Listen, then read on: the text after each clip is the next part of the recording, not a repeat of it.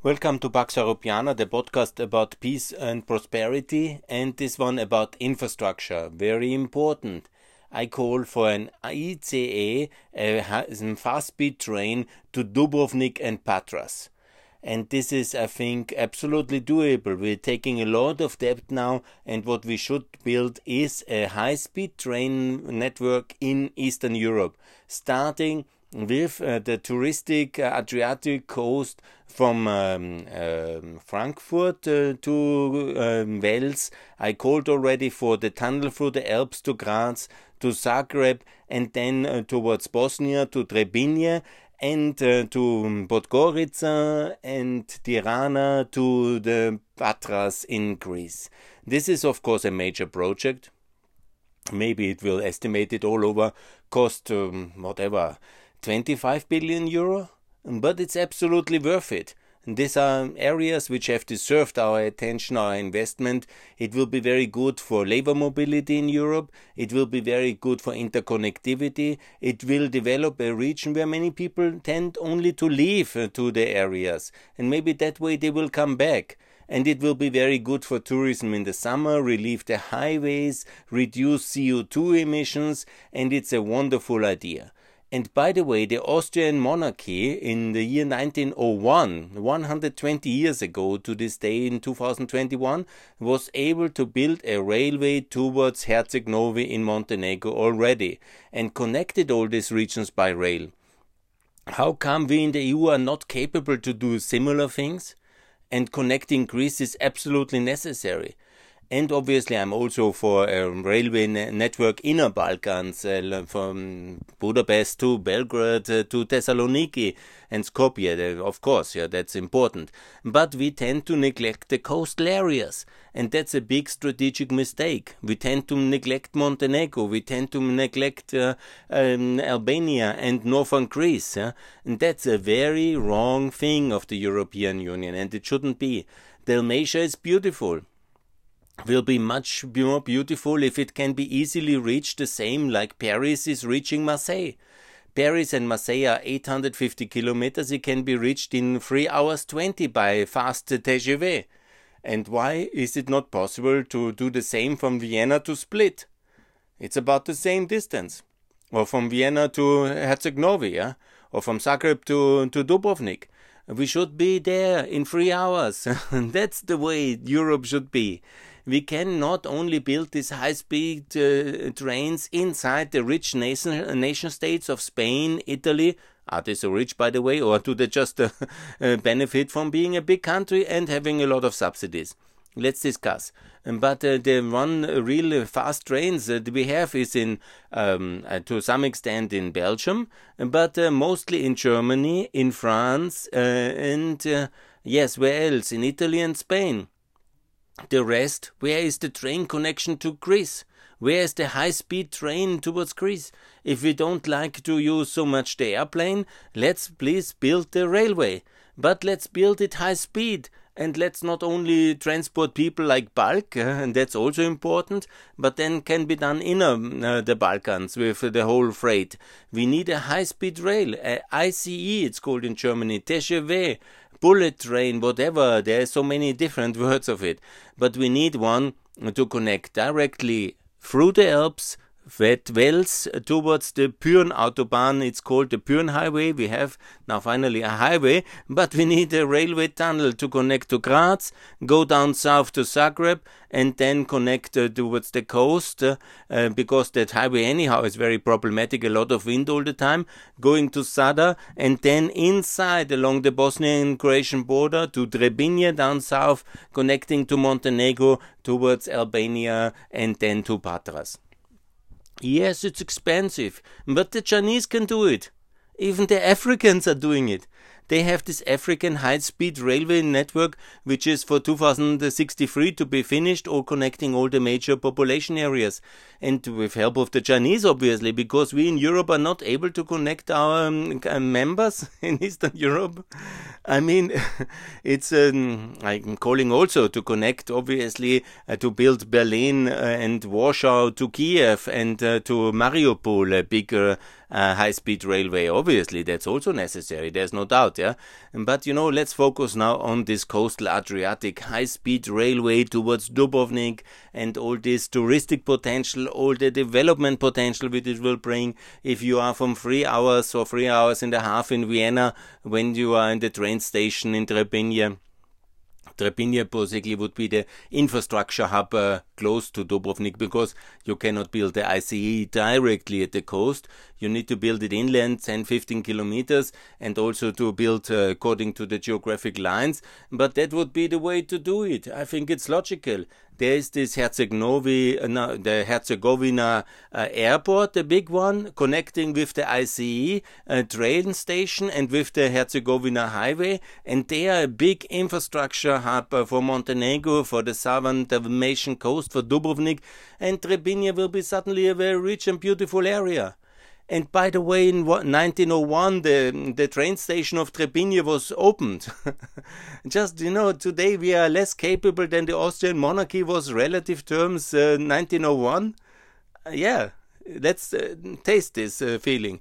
We are less capable today in 2021 than the Austrian monarchy was in terms of connecting the modern infrastructure in the periphery we are less willing, less engaged, yeah, less ready to do it, yeah, and that's very shameful, yeah. And when we already do big things, yeah, let's do big reasonable things.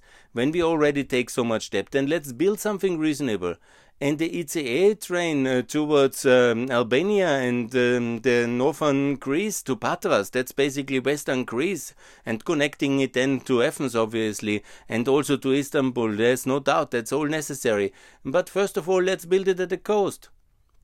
That's very good for tourism. That's very good for regional development, for keep, giving people hope and uh, and planes uh, forwards. And anyhow, in Germany, it's very difficult to build any kind of infrastructure today because the, everybody is against it. You know, whatever you want to build, a highway, airport, a railway, everybody is against it. But in Eastern Europe and in the Balkans, I think everybody will be welcoming such a big project, and it will bring a lot of prosperity a lot of Germans, Austrians want to build any and buy uh, holiday houses. They can reach them very fast. Not everybody has to fly, so it's less CO2. So let's do it. Let's do it. And even if it's expensive, one day we anyhow have to build it. And obviously, these countries will never be able to do it alone. So this is absolutely important to get this done and that's I think a very good way to spend now the Corona uh, funding, and also to make sure that we are much more interconnected, not just uh, you know the 15th TGV in Paris uh, and uh, everything connected in Paris, Paris, Paris, or Berlin, Berlin, Berlin, or Brussels, Brussels, Brussels. No, these parts of Europe have been rich traditionally already in the whole history. no, let's do something for the poorer parts, Eastern of course connect Ukraine, no doubt, and build also high-speed links uh, in Poland and in the Czech Republic and in Slovakia and Romania. No doubt all this must be done, but now let's do the prestige thing, the really kind of uh, connectivity with our NATO allies in the Balkans, the NATO bullet train, you can call it, yeah. It's all NATO allies there. Let's give them a reward because they joined.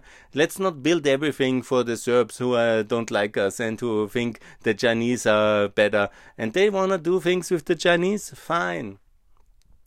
We can do things the European way. With a European, whatever you call it, high speed train, ICE, TGV, but show to the Balkans and that being with us matters. And it's very good thing. And obviously it will be you know there will be a lot of traffic.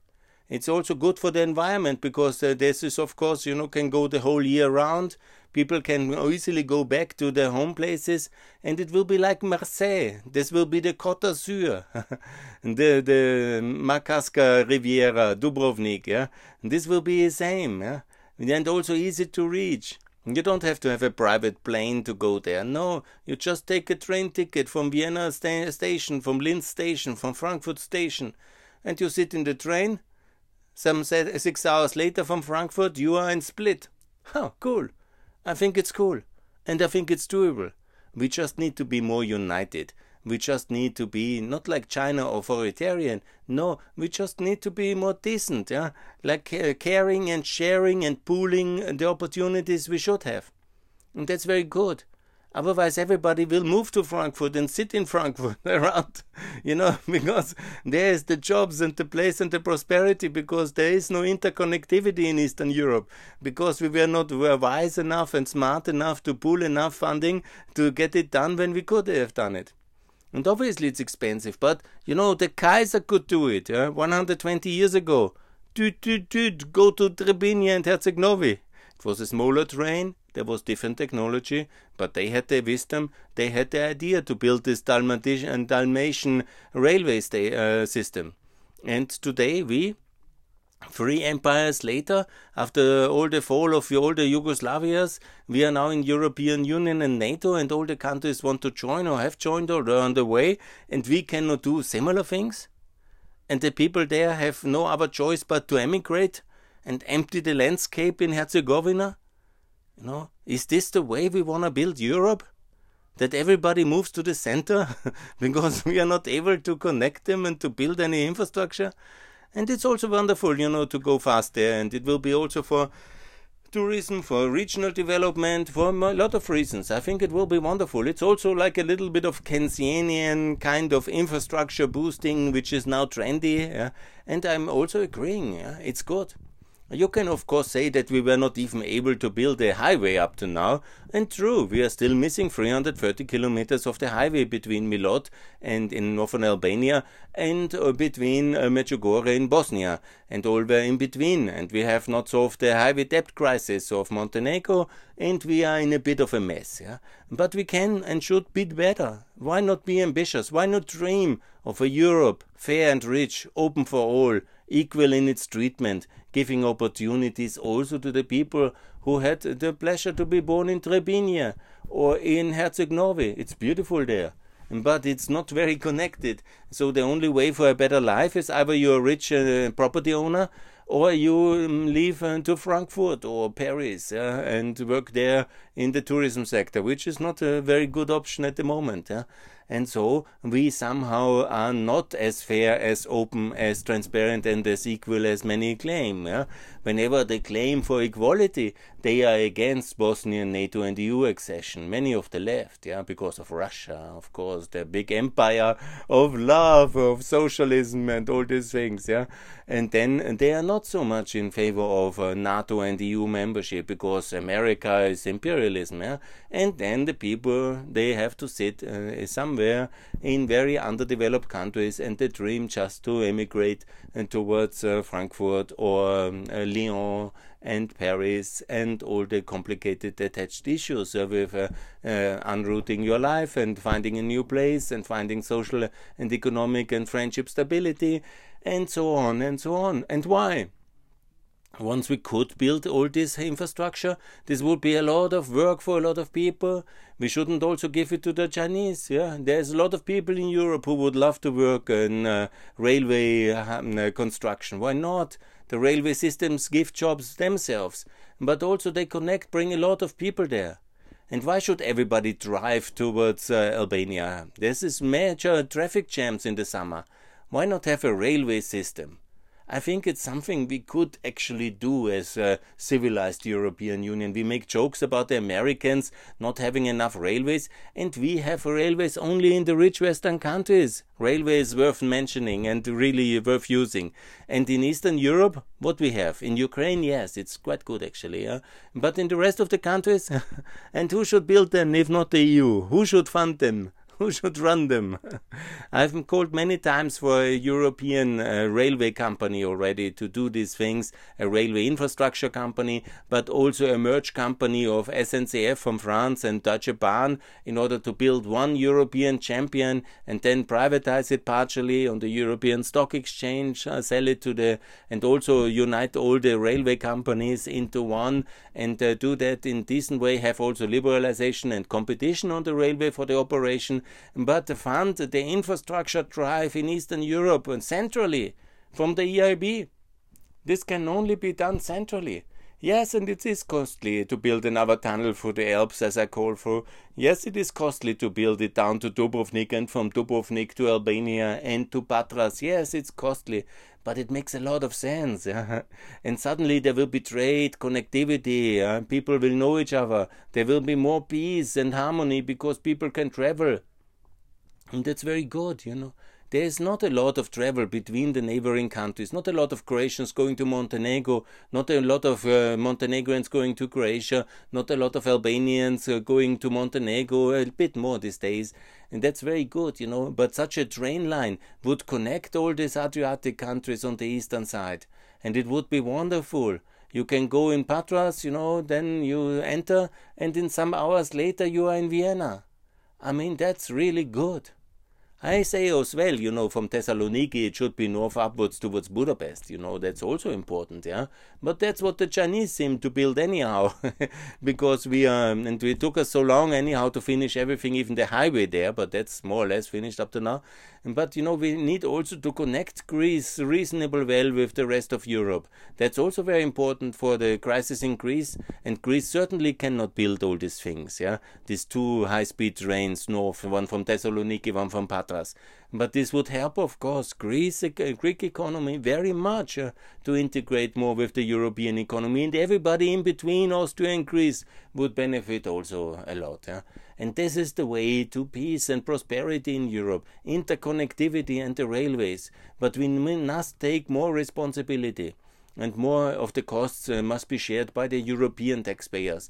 Because these are small, poor countries they need support and that will be also for the european consumers to use it yeah? And that's very good you know that we should achieve that in by 2030 and if we need until 2063 as uh, long as the africans need okay and because we are not capable enough fine. So we are a little bit um, like uh, the poor brothers of the rich world in china and not so capable. Good. It's not good for me actually to be uh, honest yeah? I think we can do things faster as well and why not? If we have the money, let's do some infrastructure investment in Eastern Europe. That would be so important. And let's do this Adriatic high speed train first. And also in the Central Balkan, also to Ukraine. These are important infrastructure projects. Yeah? They will interconnect also in a common labor market, in a common currency system. Everybody in the euro with one open um, currency, uh, united currency system with one open labor market, I wanted to say. And also with the necessary infrastructure investment. And always remember, even the K&K monarchy of Austria and Hungary was a currency and customs union and the infrastructure union which has achieved this kind of feasts. And we are today not able to do that. Uh, in the year 2021, have to call in the Chinese or say simply no, it's too much for us. okay, I'm not an arrogant European who say we can do everything the best in the world, but we shouldn't also be the last. We should also be capable. and you know, if we believe this Europe, eh, then let's do the nice and good things which are economically useful, which are um, profiting the regions, which are good uh, for everybody who lives there, works there, wants to live there. It's wonderful places, and with good infrastructure, a lot of people might go back there and a lot of new people might go from Germany because here it's always raining in Austria. and then maybe some people want to live in the Adriatic um, uh, areas uh, for their retirement, like in Florida and in Albania and in Montenegro. I think, yes, it's beautiful there. But we have to get things done and we have to get the infrastructure ready for this uh, better future of ours. And you know, just to be fast from Lyon to Paris, this is not the only way we need to do it in Europe. There's much more to be done, and we have to build these things, and we have to build them fast. And now it's the decade for building. I call for a major Eastern European infrastructure drive. If we don't have enough uh, debt uh, now, we have to issue another 750 billion and do all these projects now. And this is the decade of construction, interconnectivity, infrastructure, and let's get it done. And let's get it done fast. Thanks a lot. Time for a fast speed train to Dubrovnik, Patras, Durrës, and all these beautiful places connected by beautiful European level infrastructure. It will be amazing. Thanks a lot.